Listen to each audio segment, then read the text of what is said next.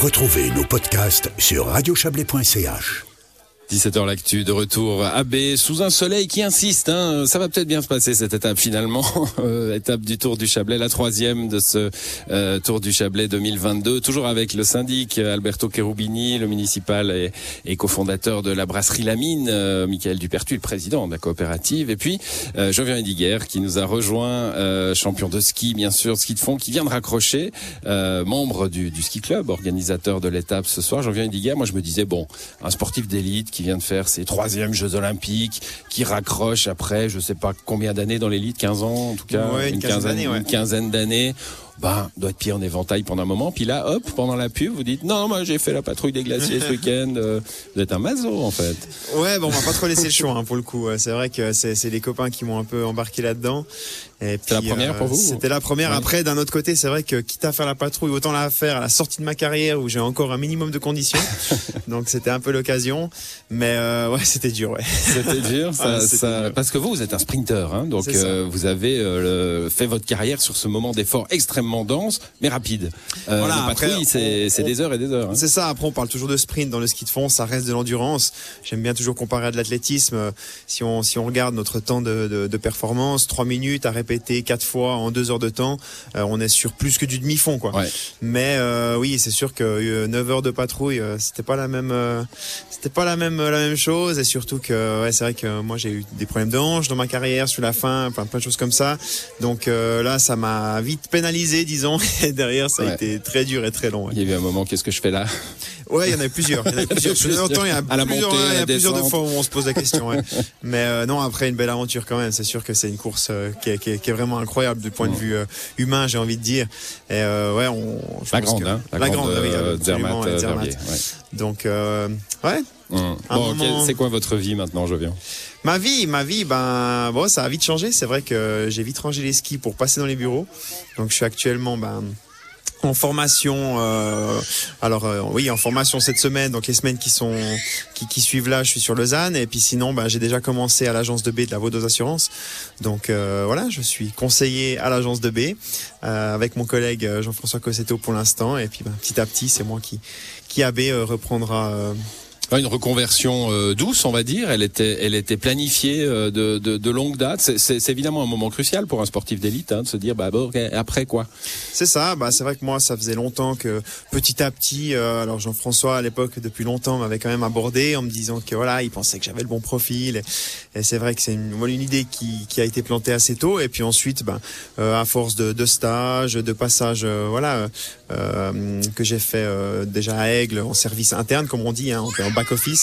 Et puis ensuite ben voilà ça s'est bien passé. Donc on, on est parti dans cette direction. On m'a mmh. proposé euh, de venir euh, de venir faire ça sur B en tant que conseiller. Donc est-ce que, voilà, craignez, est, est-ce que vous craignez que comme Heidi à Francfort euh, l'hiver prochain vous verrez euh, euh, sur les cimes les sapins enneigés vous vous direz mais qu'est-ce que je fais dans ce bureau? Il faut que j'aille prendre l'air eh, que... bon, c'est une évidence je pense que n'importe quel sportif qui arrête de toute façon regarde dans le rétro mmh. ou regarde dehors de la fenêtre et puis et puis se pose ce, ce genre de questions. C'est mon ADN est, est, dans le sport. C'est là que j'ai grandi. C'est bon, ça que je m'identifie. Mais, mais, ouais. mais de toute façon, il y a, y a, un moment, on le sait, qu'on est sportif, on doit tourner la page, on doit euh, faire une reconversion. Mais j'ai lu un article sur votre fin de carrière qui, oui. est, qui est où, où c'est un donc confrère de, de 24 heures, un bel article avec votre papa, euh, où, où, finalement on, on, voit à quel point ça.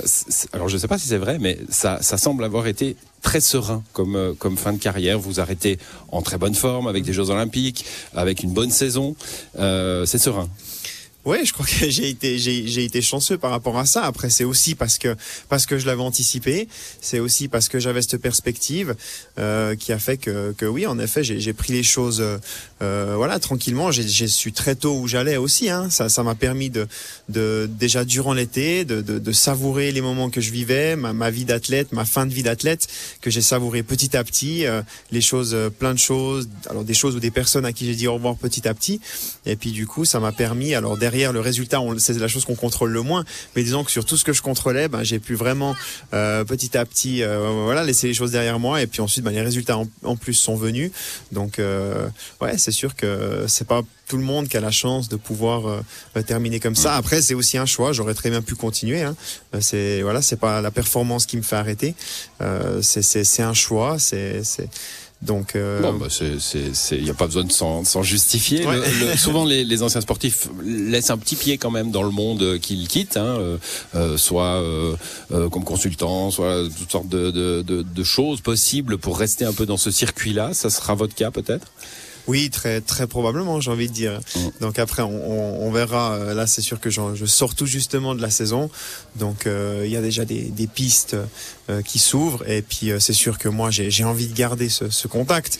J'ai toujours dit que si rien du tout ne, ne, ne se propose, au pire, je, je, deviendrai le premier supporter. Et puis euh, voilà, j'irai voir les courses. Mais, mais non, je pense qu'il y aura il y aura moyen de garder euh, un lien fort avec avec le ski de fond. Ouais. Le, les courses populaires peut-être pour se, se, remémorer un peu. Ouais, pour le plaisir. Alors vraiment pour le plaisir. Un truc qui m'est revenu quand je vous ai vu arriver, je me suis dit tiens la Vasalopette, hein, cette course légendaire des combien de 50 kills Non, plus que je dis 100 kills, 90, ouais. 90 kills. Euh, c'est en, enfin dans les pays scandinaves là, en Suède je crois. Ouais, c'est juste. Euh, ça, ça, ça, pourrait vous tenter? Oui, bah bien ouais. sûr, bien sûr. Après il y a pas que celle-ci. Il hein. euh, y en a plein de, de, courses mythiques comme ça que quand on court en Coupe du Monde, on n'a pas le temps. C'est juste pas mm. possible d'aller sur ce genre de choses. On a d'autres priorités. Donc c'est sûr que maintenant, ben, je vais pouvoir euh, sans pression ou ambition de résultat, euh, pouvoir aller sur euh, ce genre de, de, de compétition. Et puis, euh, alors on verra. Maintenant, la grande question, c'est est-ce que j'aurai le temps? Eh oui, parce, il va parce que j'ai jamais eu cette avec les vacances hein, jusqu'à maintenant. Ouais, exactement. Donc on verra. Mais non, bien sûr que j'ai bien assez d'années devant moi maintenant pour faire ce genre de choses. Merci à vous, Jovien Diguerre, d'être venu partager ce moment avec nous. Bel exemple. Hein, je vous vois, Michael Duperty, c'est fou ce que vous acquiescez. Hein.